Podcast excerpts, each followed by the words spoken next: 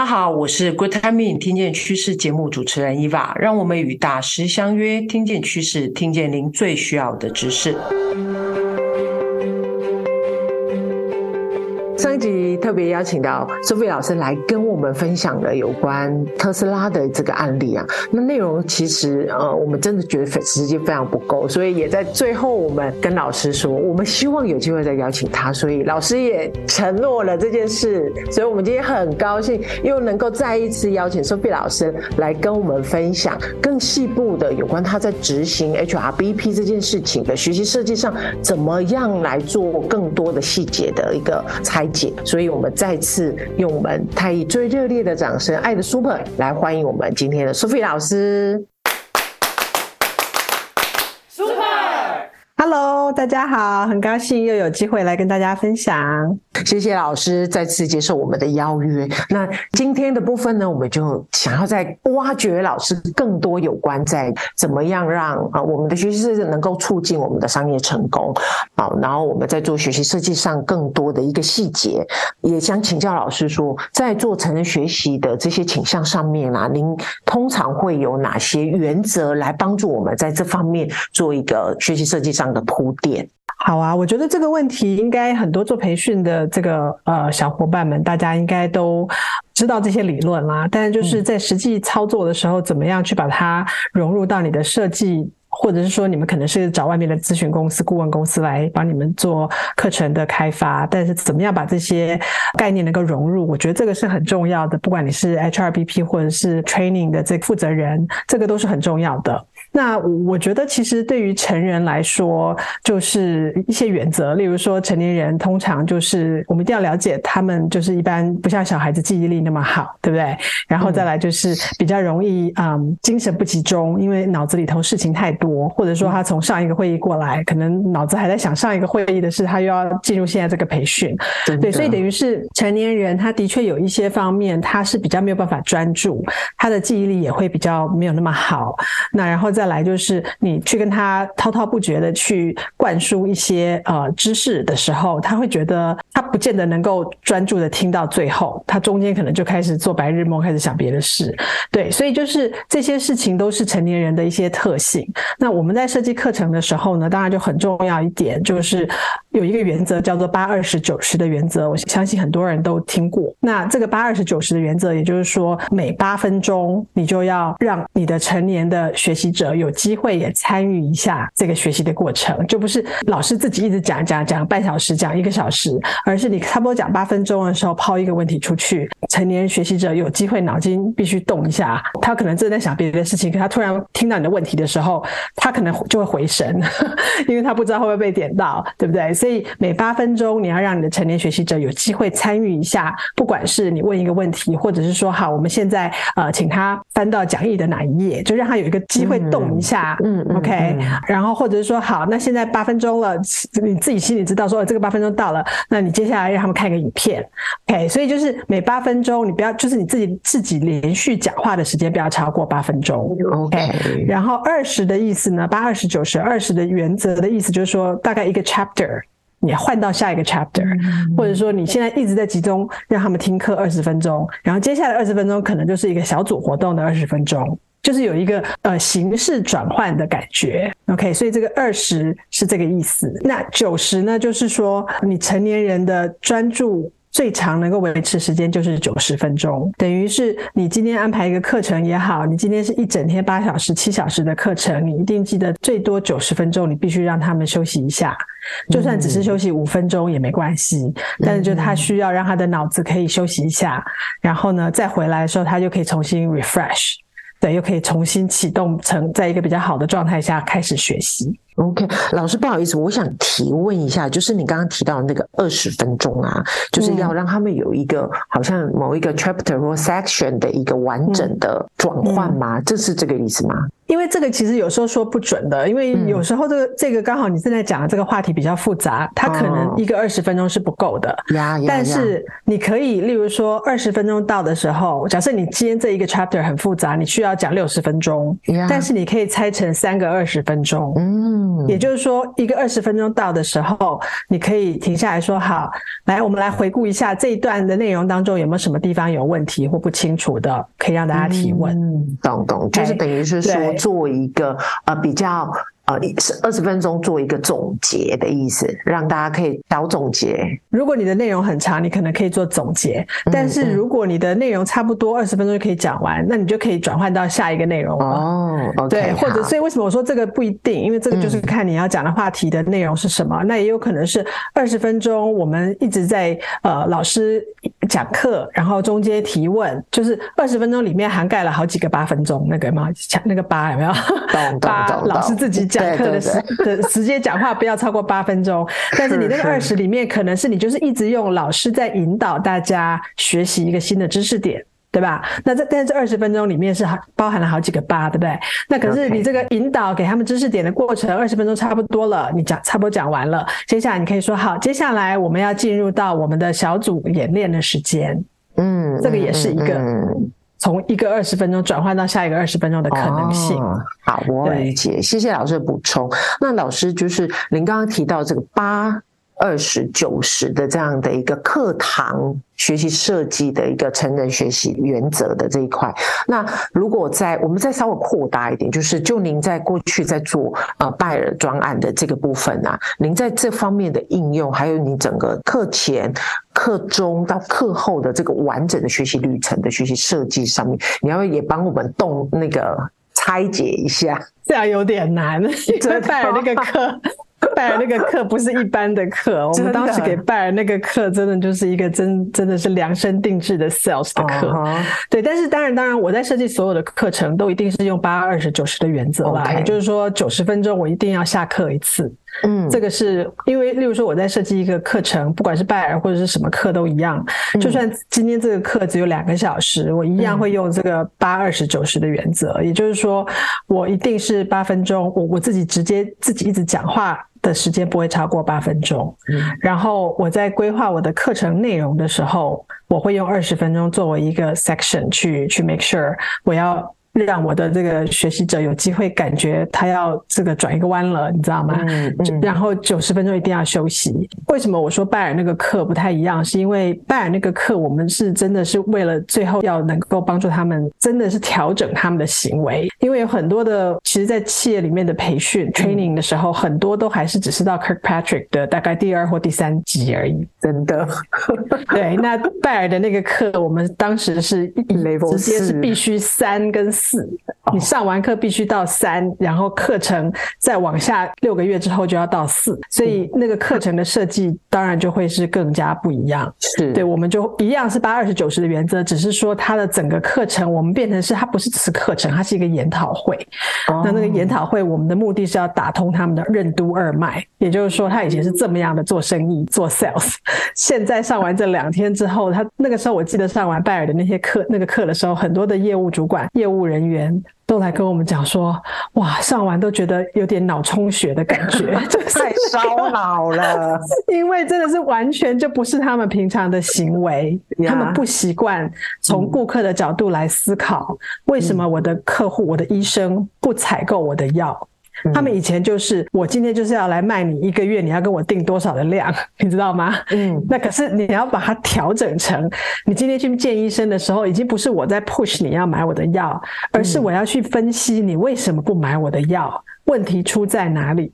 所以你们能看到吗？是完全两个不同的做业务的方式。嗯，那所以。当时我们那个课程真的就是大部分的时间是他们一直在做，从小组研讨当中，然后一关一关的去回答我们，让他们去讨论的那些问题。那那些问题对他们来说是很难的，因为他们以前从来没有在思考这些问题。所以为什么他们说上完课真的像打通任督二脉，每个人脸都涨红，你知道吗？因为他很用力的想。对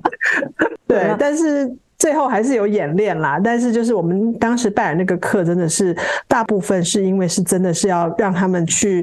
把那个他们当时并没有的那些职能，嗯，我们把他们最主要需要的那三到五个职能定制化设计到这个两天的培训研讨会当中。嗯嗯，对。那老师，你在做前端的这种，如果他们定制化的职能，那他们在进入我们的 workshop 之前有什么样先准备的？是像您刚刚讲的，我们先要重新去呃定制他的职能，我我才有办法帮他们量身定做整个两天 workshop 的这样的一个操作方式吗？还是你有其他在他们进入到课堂 workshop 之前需要做一些准备的部分？当时拜尔那个专案是因为它是很大的一个专案，像我们在中国的时候，那整个专案是包含了七个小的专案，你知道吗？哇！所以等于是它真的不是一个普通的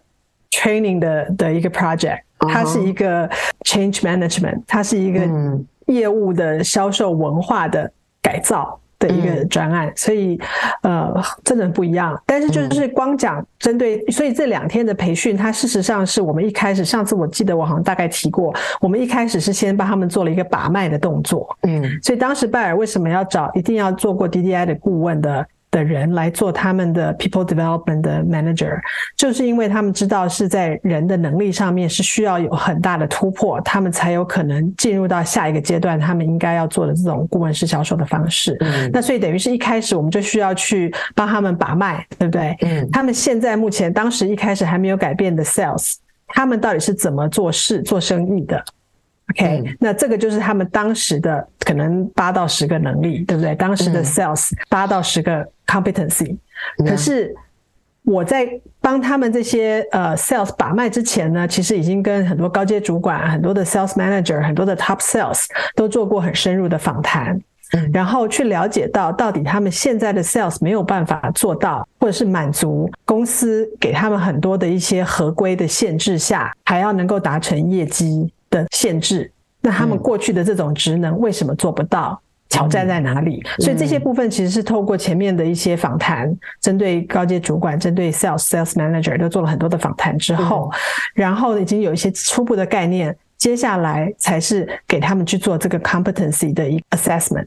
哦，所以对，那这个 competency 的 assessment 就等于是你要做比较之前跟之后嘛。那之后我已经知道访谈了那些高阶主管跟那些 manager 跟 top sales 之后，我们已经知道他们希望他们的业务团队是要进步到新的这八到十个能力的状态下。可是现在他们可能还是过去那八到十个职能。嗯，所以等于我要先知道说老板上面的高阶主管或者 sales manager 他们希望他们的业务团队变成什么样子，那个未来的蓝图我要知道。到那那些东西是什么？我要变成是八到十个能力，那就是未来的他们的 sales team 的 competency。可是那我接下来就要去看他们现在的 competency 跟未来中间那个 gap。嗯，有多大？所以我们一开始是先做这个。那这个 project 做完之后，我们就会产出到底中间那个 gap gap analysis，对不对？我们要去分析到底是欠缺了哪些能力，或哪些能力是他们根本完全不具备的。好，那接下来我们就会去确认，那未来的能力应该是这些。这个东西又做了一个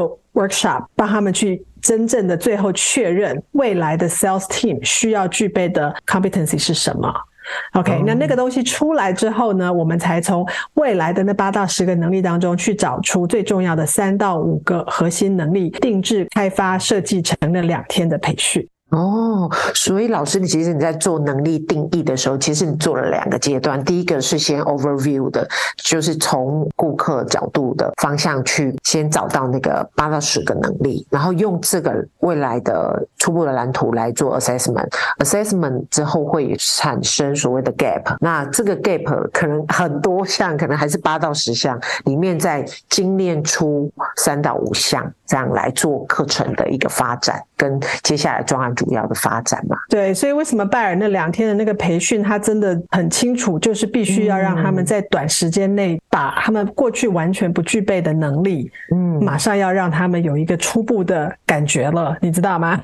所以那两天他们有了初步的了解，还有至少有一点这个打通任督二脉，对不对？之后后面的 action plan 就很重要。所以我们那个课其实最精华的部分是在于那个两天的培训当中的有七个阶段，他们是要不断的一直去做讨论，去思考为什么医生在不同的阶段他不愿意去采买拜耳的药的原因是什么？那这个部分都清楚之后，接下来最后就是他们要能够去让每一个销售人员都知道说，你今天顾客买不买我的东西，他是从不知道到知道这个产品是好产品，到我愿意试用这个产品，到我愿意先买一点点来试试看，到我后来变成是常规用药，变成是最重要的，只要发烧就一定开这个药，到最后是我到处跟我所有的学弟学妹推广，发烧一定要开什么药这样子，所以这是有七个阶段的，那就等于要让所有的 sales 在那两天当中，他必须要把这七个阶段到底医生的行为是什么，医生会说什么，会想什么，会怎么反对我们的这个产品没有很好，不值得他买，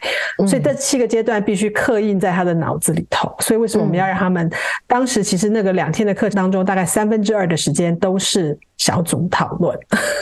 然后呢，就是因为让他们要去很深刻的把这七个阶段顾客不跟他采买的原因能够分析的很细，然后他要如何的去针对他知道的客户不采买的原因做一个很清楚。那我这个时候我的 marketing 的一些 support 有哪些东西是可以帮助我把我的这个顾客从原来可能是第二阶段他知道这个产品，但他从来没有试用过这个产品，我怎么把他从二推到三？嗯，然后当我的另外一个客户。他是现在是已经试用过，可是他就一直没有再来跟我们购买多一点的我们这个产品，那可能是从第三阶段要推到第四阶段，所以每一个阶段怎么往下推，事实上，因为他分析出来顾客不愿意购买的原因，他就能够比较对症下药的去用对的营销模式去往下推，所以这个对于企业的好处是什么？对于公司，尤其是在景气不好的环境下，marketing 的成本会降低。嗯嗯，因为以前没有做这么清楚的分阶段去分析他的顾客的行为的时候，marketing team 的所有给的资源，例如说像医药行业，他们经常就是送医生到国外去参加什么学会啊，对不对？演讲啊，可是就变成是他因为就是很粗略的，都不知道每个医生的真正问题在哪里，哪里为什么不愿意购买我们的产品，变成是可能那个医生根本还不值得送到国外去学习，他就花了这个 marketing 的钱把他送到国外，他可能只需要给他看一个影片就。可以，可他花了一个送到美国五天的这个研讨会，所以为什么我们那个当时在拜耳推动这个课程的时候，主要当然是以 sales 为主，但是 marketing team 的人进来听之后，他们发现说，哇塞，这个可以帮助他们更有效的去知道他怎么 allocate 他的 marketing resource，嗯嗯，知道吗？所以也因为这样子，公司在做 marketing 的成本管控的时候，他比较知道说我这么好的资源。我只能给贡献比较大的客户，或者说还在不知道这个产品是好产品的时候，你就不需要把它送到一个很远的地方去参加一个 三天两夜的课，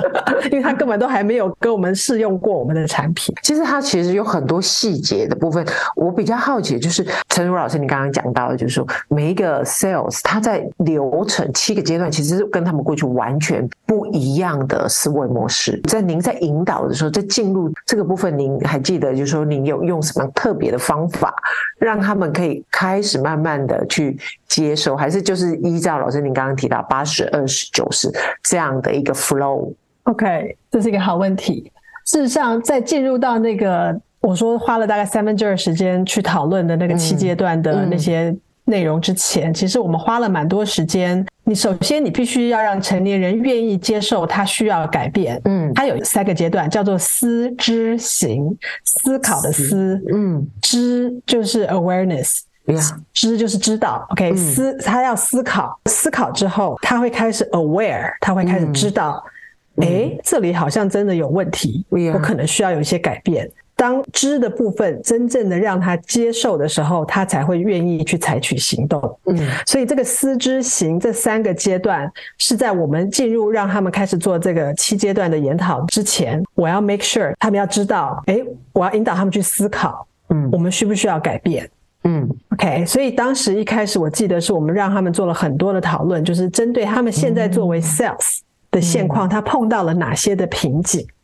因为那那两三年，他们碰到了非常非常多的瓶颈。他用旧有的销售模式，想要达成总部给他们的目标的时候，经常达不成。嗯，因为以前没有那么严格的合规限制，医院也好，或者是药厂，都对销售人员还有医生的行为都开始有很多的规范。所以以前没有这些合规的时候，做生意就是传统的那种方式嘛，就建立关系啊，然后多去走动啊，经过就给他送个咖啡啊，这样就可以做生意，对吧？但是可是后来很多事情不能做的时候，不知道怎么做了。那所以当当时我就是一开始这个思的部分，就是让他们去思考、探讨。我记得我们是用比较游戏的方式，用卡片，让他们在很多的卡片上面去写各自碰到的一些瓶颈，然后小组一起来分享。对，所以这个是确定让他们要能够去思考，到底现在他们有没有地方是真的没有办法往下走了。呀，Yeah. 所以这个思有了之后，所以第一个是让他们先讨论你们现在碰到的最大的瓶颈是什么。嗯、好，然后接下来就是你是怎么去突破这些瓶颈的。OK，、嗯、对，所以让他思考之后，接下来让他们去探讨他怎么去做。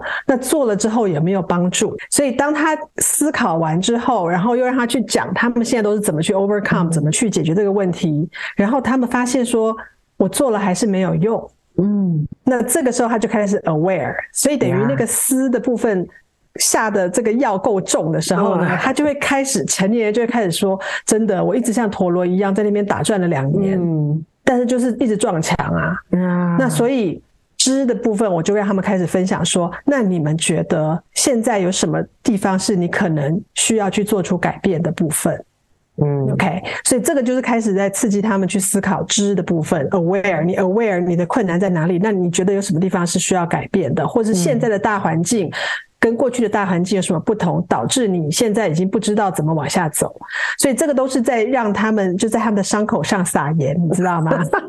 对，你要让他们成年人够痛的时候。然后，尤其是业务人员，他们那个业绩是必须达成的。那他达不成的时候，当然他业绩怎么就会受影响嘛。所以，当他 aware，然后他也发现他用了各种方法，已经弄了两年都还是没有办法的时候，他就知道说，OK，那我们真的需要配合一下公司接下来建议我们采取的行动。Bingo，对，所以前面就是要先做好这些事情，接下来才能够让他们开始乖乖的愿意去讨论那七个很复杂的东西的阶段。嗯哇塞！我发现那个八分钟可能不够，老师，